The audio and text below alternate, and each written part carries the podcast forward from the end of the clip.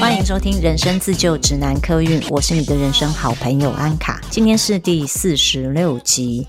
这两周大家过得还好吗？上周我在 IG 发了一则限时动态，有说到人类图的流日呢，最近开启了情绪中心的五十五号闸门。情绪中心的每一个闸门，当然都跟情绪有关哦。当五十五号这个闸门是开启的状态的时候，通常我们会有很丰富的情绪，而这些情绪都反映着我们内在的精神状况。如果现在的你是开心的，你表现出来的开心会比平时还要澎湃；如果你现在是愤怒的，你表现出来的愤怒也会很剧烈。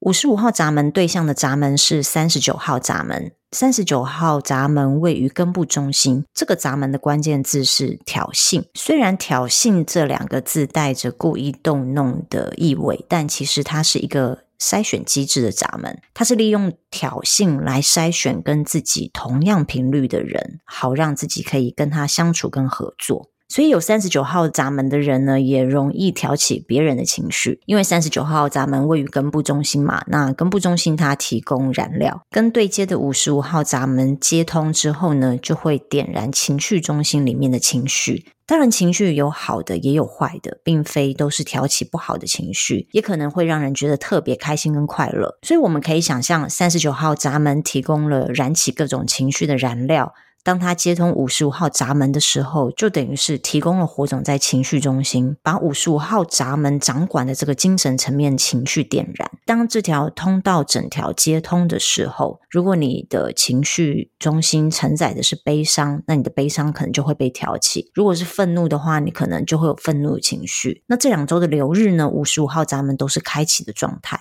而我呢，刚好根部中心只有一个闸门被圈起来，那就是三十九号闸门。所以这两周我的这一条通道是整个被接通的。我的这条通道被接通之后，我这两周当然情绪的起伏会比较大，就等于说我的情绪中心。变成是有定义的，每天早上起床其实会自带一些情绪。上礼拜发生一些比较明显的事情，就是我在人际关系上面有一些沟通不良的状况。我跟一个朋友呢，在三天之内吵了两次架，重点不是吵什么内容，而是这个吵架呢的原因是我们双方都被挑起了过去曾经受伤的经验。虽然吵架这件事和平落幕，但是这带给我一个反思哦，就是因为我有三十九号闸门。所以我有观察到自己很容易挑起对方的情绪，虽然说它是一个筛选机制，是要筛选出跟我频率相当的人，讲简单一点就是跟我合得来的人。但是毕竟这个筛选机制用的方式是挑衅，所以我发现呢，有时候我讲话讲太快，再加上我有二三四三这条通道，胡言乱语的通道，所以时常嘴巴动得比脑子快，讲话有时候一针见血，拿捏得不好就血流成河。所以其实从很早开始，我就会经常留意自己讲话的速度。以前我是一个讲话比现在快十倍的人，当然也因此在工作上吃过很多亏，有被这个社会赏过几次巴掌。后来我渐渐开始留意自己说话的方式跟速度，但我发现光是调整自己说话的速度跟方式还不够。虽然我明白我的二三四三这条通道天生的设计是为了要让我能够讲出我脑子里面所想到的洞见，进而引发影响力。但是说话不只是说话，不论是我想表达我的意见，让对方明白，还是为了某个目的，我们双方做讨论，需要的是良好的沟通能力。我觉得学习人类图，我们可以从中了解自己的优缺点，也可以从流日流年接通的闸门跟通道，知道自己会有哪一些情绪起伏，或者是哪一个闸门被开启的时候，我们当天会遇到什么样子的事情，或者是情绪，我们可以先预先做个准备，等今天结束之后，我们可以回去检讨。但是我想，人生无时无刻都在发生事情，虽然人类图教我们，我们要用内在权威去做决定，但其实无。时无刻在发生的事情，不见得有时间让我们的内在权威可以做反应。例如说，决定要不要吵架，决定要不要和好，这个或许我们可以用内在权威去做决定。但是，吵架跟和好的方法是什么？是撒一下娇、道个歉就会和好了吗？当然不是这样。这个过程里面有太多眉眉角角，需要我们去修炼我们自己。在好多年前，我读过一本书，叫《非暴力沟通》。我想很多听众应该都有听过这个学说，这是由一位美国的心理学家从自身的经验去整理出来的一套理论。这套理论我觉得把沟通的前因后果剖析得很清楚，所以今天我想跟大家一起学习的是如何用非暴力沟通，让我们能好好说话。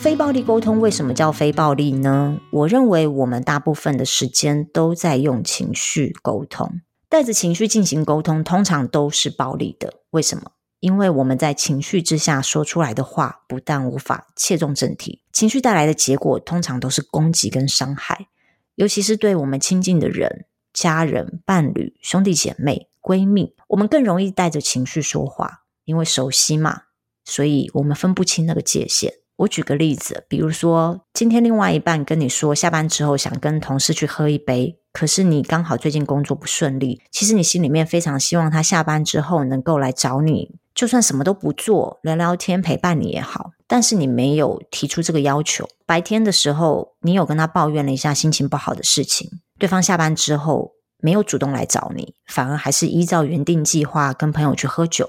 这个时候，你的火可能马上就冒出来说：“你根本就不在乎我，你每天只想出去玩，我对你来说重要吗？”对方听到这句话，通常会想要立即反驳：“我哪有每天都出去玩啊？我不是在工作，就是在陪你，你还想要我怎样？”以上对话是否很熟悉呢？我们每天几乎睁开眼睛就开始说话，除非经过训练。不然，我们几乎不会在开口前去思考，我们讲出来的话有正确表达出我们的想法跟感受吗？所以，如果我们想要好好与人相处，就必须学习好好说话。你可能会想说：“天哪，连讲话都不能随心所欲，这样做人也太累太麻烦了吧？”我以前就会这样想哦。其实，我觉得这是给自己一个借口，不去学习这项技能，导致我后来人际关系有一阵子也是搞得非常的混乱。我们知道怎么用筷子吃饭，上完厕所要擦屁股，穿上衣服才能出门，这些非常基本的动作，基本到你以为你天生就会的事情，事实上是从我们出生之后开始学习来的。这些生而为人的基本配备，也是需要用学的哦。所以，如果你不愿意花点功夫学习好好说话，在人际关系上，真的会很容易遇到挫折。如果我们不是天生就知道说话技巧的人，那就跟我一样，放下成见跟骄傲，我们开始学习沟通，真的会减少很多不必要的麻烦。所以，非暴力沟通的目的就是让沟通回到沟通，不要让沟通变成一种暴力的伤害。我今天呢，就跟大家分享非暴力沟通的理论有四个环节。那每一个环节，我的观察是什么？还有我是如何去执行的？这四个理论可以说容易做到，也可以说不容易做到。容易做到原因是呢，如果你照着做，当然就做得到。可是你要照着做之前，你是否有这个意愿，带着觉知去执行？如果没有觉知，就很难察觉到自己在做的事情是否正确。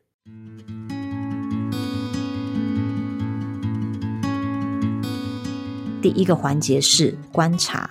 观察的重点是，我们要懂得区分，我们自己说出来的话是观察还是评论。一个事件引发我们的情绪，先不论这个情绪是生气还是害怕，如果没有在说话前观察到自己当下的情绪，我们肯定脱口而出的是评论。举刚刚的例子哦，女朋友抱怨男朋友说：“你每天只想出去玩。”请问这句话是观察还是评论呢？答案是评论。如果是观察的话，会是这样说的。你这个星期的星期三跟星期五出去玩了两天，今天也要出去玩。这一周你出去玩了三天，大家有听出这两者的差异吗？观察呢，就是把事件的地点、人物、时间呐、啊、之类的说出来；评论就会少了这些具体的内容，例如说出去玩两天变成每天都出去玩。当然，谁听到每天都出去玩 会觉得开心啊？一定是马上反驳啊！因为在吵架的当下，被指责的那一方，只要是听到每次、每天、常常、总是这样，很少，你很少来找我，第一个反应一定是会先启动防卫机制，先保护自己。我们最常听到反击的话就是：“我哪有每天呐？我上个礼拜都在家没出门啊！”其实这样的循环肯定是吵个没完没了，因为我们说出口的话都是情绪用语，情绪来的时候需要一个出口，发泄自己的委屈跟愤怒。当然，你评论对方的行为是最快的发泄方式，所以我们感到委屈的时候，我们会直觉的去指责对方。但是，如果我们带着觉知，发现自己说出口的是评论的话，我们就会知道，好，我们现在先停三秒钟，把这些话重新在脑子里面梳理一遍，就像律师在法庭上做陈述一样，我们试着把事件如实的陈述出来。然后让法官跟陪审团自己去评论对错。所以，如果我们可以在开口评论之前，先花个三到五秒钟想一下，接下来我们要说的是什么？是观察还是评论呢？如果我的另一半把我出去玩几天都条列出来的话，我反而会觉得有点害怕，但是也很难反驳他。因为他陈述的真的就是事实，比起评论来说呢，陈述事实更会引发我的罪恶感跟同理心。讲出观察的确是比讲出评论来的正确。第二个环节是表达感受。当一个人听到让自己感受不好的话的时候，一定就是会起来反抗。这个反抗呢，是要防止底层的自己重伤，所以我们要不就是向内指责自己，要不就是往外推，把过错推给别人。但这两者呢，都等同于我们放了一个路障在中间，我们让沟通中断。你不觉得人常常做一件事吗？就是明明觉得很难过，却说不出口，我很难过这四个字。我们通常会用其他方式取代这四个字，比如说，我觉得不公平。觉得不公平不是感受啊，中文很特别哦。我们表达感受的词汇其实不多。现在我们脑中能想到表达感受的词汇有哪些？我现在立刻想哦。好，我很伤心，我很难过，我很沮丧，我很开心，我很快乐，我很生气，好像差不多就是这样子。所以觉得不公平，它是一个想法，它并不是一个感受。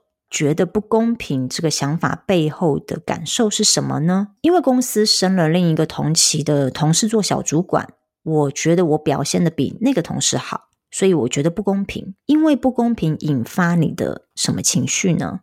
是生气，还是委屈，还是伤心，还是愤怒？这几个情绪是不一样的哦。我们或许会觉得，在工作上说出情绪，可能会让同事跟主管认为我们不成熟，所以这个话说不出口。那跟伴侣之间呢？是不是觉得更难说出口？我很伤心，我很难过。为什么表达感受比表达想法重要呢？因为我们不表达感受，只说出想法，别人是无法对这件事让我们造成的伤害产生同理心的。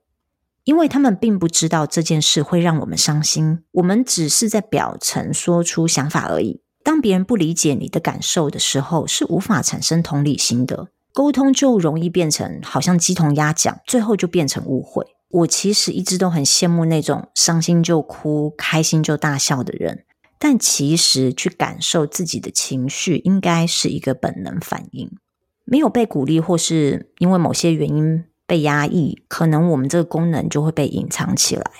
我们没有办法很直接的去感受自己的情绪，可能要用间接的方式去感受自己的情绪。举我为例哦，我会因为别人的伤心而哭，我会因为别人开心我也开心，因此我也比较能长出同理心去同理别人的情绪，懂得同理别人的感受的好处，当然是吵架的时候我比较懂得退一步，去体会对方在盛怒下讲出来的话。他的背后是什么感受？的确能避免当下的冲突，所以我建议我们可以用感受去取代想法。同样的，在我们说出口的时候，我们去想一想要用什么词汇去表达我们的感受。到目前为止呢，我觉得能做到第二个步骤，表达感受已经很了不起了。不只是我自己，依据我的观察，大部分的人在表达感受这个步骤上就会琢磨很久。那要迈向第三个步骤，把需求说出来，真的是不容易哦。那把需求说出来呢，首要条件是我们要先明白自己到底有什么需求。所以非暴力沟通这四个环节，我认为当然不可能一次我们就做足做满。我觉得是慢慢练习，而且在每一个环节，你在练习跟执行的时候，是带着觉知去做这件事。那如果说你做到第二个步骤就已经觉得很困难的话，也没有关系。我们把第三个步骤跟第四个步骤都记下来，等到有一天我们觉得第二个步骤我们练习的足够了，我们再来开始练习第三个步骤。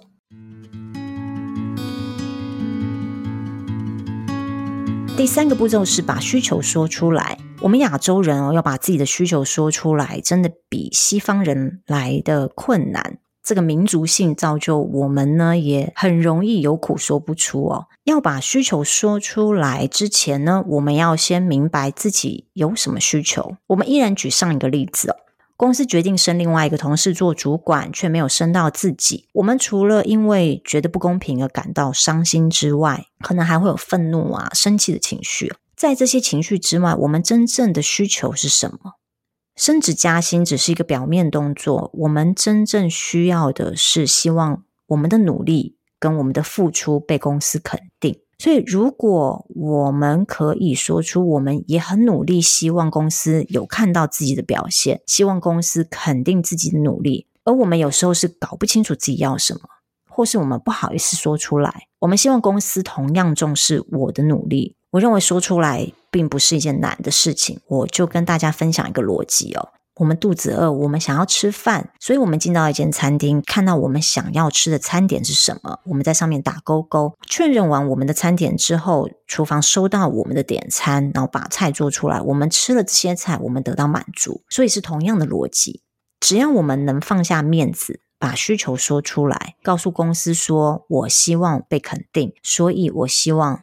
公司能够帮我加薪，说不定会有更大的一份礼物在等着你。这就好像是跟宇宙下订单一样。延续我们刚刚讲的去餐厅吃饭点菜的这个逻辑哈，我们的需求是我们肚子饿了，我们的肚子需要被填饱。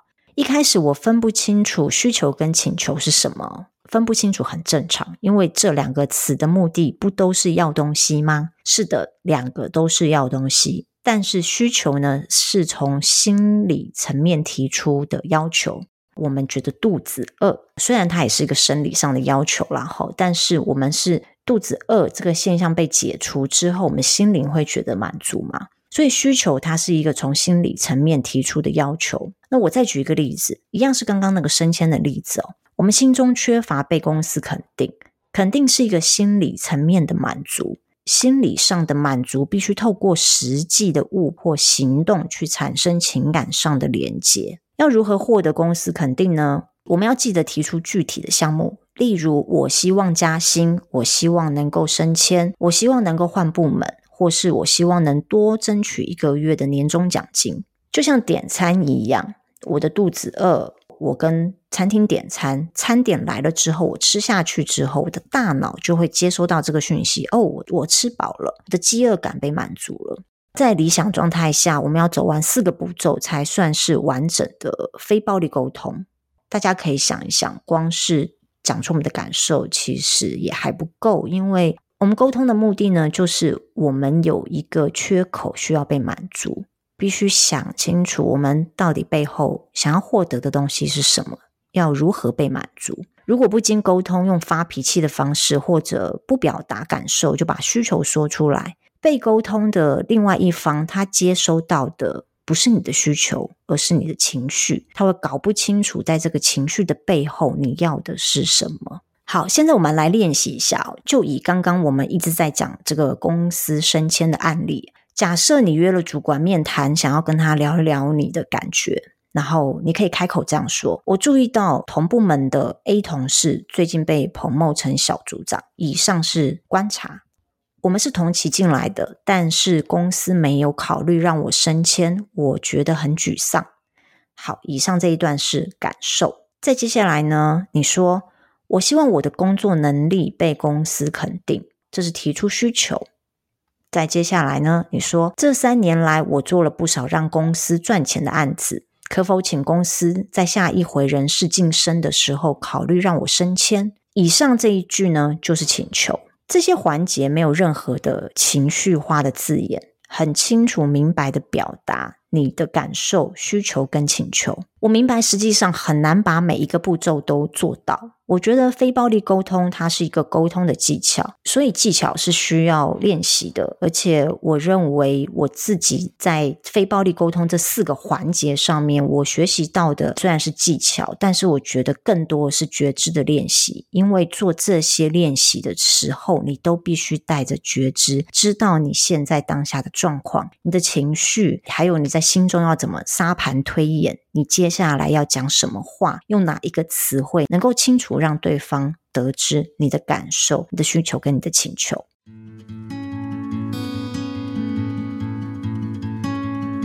我自己情绪中心是空白的，以前遇到另外一半情绪中心也空白的人的时候，哦，那个吵起架来的火爆程度真的是加倍放大。我们得知的人类图的知识都是两个情绪中心空白的人遇到吵架的情况的时候，只要离开彼此的能量场。呃，我这边再讲一次，能量场要怎么测量？能量场就是把双臂平举之后的两倍。建议是两个情绪中心空白的人呢，不要待在同一个空间，各自离开，或者是其中一位离开。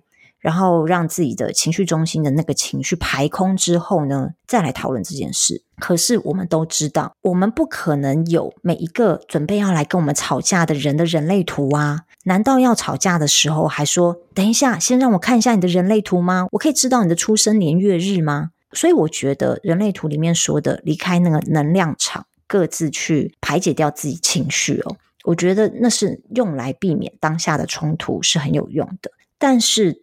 当我们真正回归到要讨论事情，要怎么解决，要提出需求的时候，这时候就真的需要运用到一些技巧。大家都吵过架吧？大家也都知道，吵架的时候，通常那个当下是会失去理智的。怎么可能还记得那四个步骤啊？人类图呢，说情绪中心空白，离开那个能量场，先排解掉那些情绪，没有错，它是可以用来避免那个冲突。但是避免完冲突之后，问题还是在啊，我们还是得要沟通去解决这个问题。所以这个时候，非暴力沟通的技巧就可以拿出来使用。我个人认为，使用这个技巧最困难的地方，我刚刚一直都有跟大家提的，就是当情绪来的时候，我们还能够保持觉知，因为我们不能保证，当我们准备沟通的时候，对方或者是我们自己是没有带着任何情绪的。所以在运用这个技巧的时候，最难的时候就是。保持觉知。如果我们能保持觉知，意识到，嗯，我们再这样对话下去，肯定会吵起来。我如果现在脱口而出，说出我的抱怨，一定也会吵起来。这就是觉知。只要有觉知呢，我认为我们是可以做到非暴力沟通的这四个步骤的。好，这一次呢，我尝试用不同的方式把人类图跟自我成长做一个结合，因为我认为人类图是帮助我们了解自己、了解这个世界、了解怎么跟人相处，跟怎么在这个世界上能够过得更接近自己。但是，如果我们只是抱着人类图的书跟知识，其实是无法避免掉这些我们生活上觉得困扰的事情的。我们是要利用人类图来了解。我们可以怎么做？还有了解问题在哪里？可是那个问题要怎么去解决，还是得要运用到一些其他的方法跟技巧。之后节目我可能会多做一些关于人类图，呃，在日常生活中我们怎么跟其他的自我疗愈、自我探索、自我成长的一些理论跟方法做一些结合。那希望这样子的方式你们会喜欢。最后，我再工商服务一下。如果你是新朋友，不管你是用 Apple Podcast 或是 Spotify，都可以评分哦。如果你喜欢的话，请你帮我留下五星的评分。那另外呢，YouTube 频道的朋友们，请记得按下小铃铛订阅。如果你觉得这一集对你有帮助，对你的朋友也有帮助的话呢，请不吝分享给你身边有需要的朋友。最近呢，我的生活有一点忙碌，所以有一些私讯给我的讯息呢，我没有办法及时的回复。但是，请你们再等一下，因为我是荐骨型权威，所以有时候做事情的时候 也是需要荐骨的动能的。那如果我没有及时回你，或者拖的时间有一点长没有回你，请你再耐心的等我一下，等我的荐骨有回应的时候，我会立刻冲出去回复你的讯息。好，今天的节目就到这边喽，谢谢你们的收听，我们下次见，拜拜。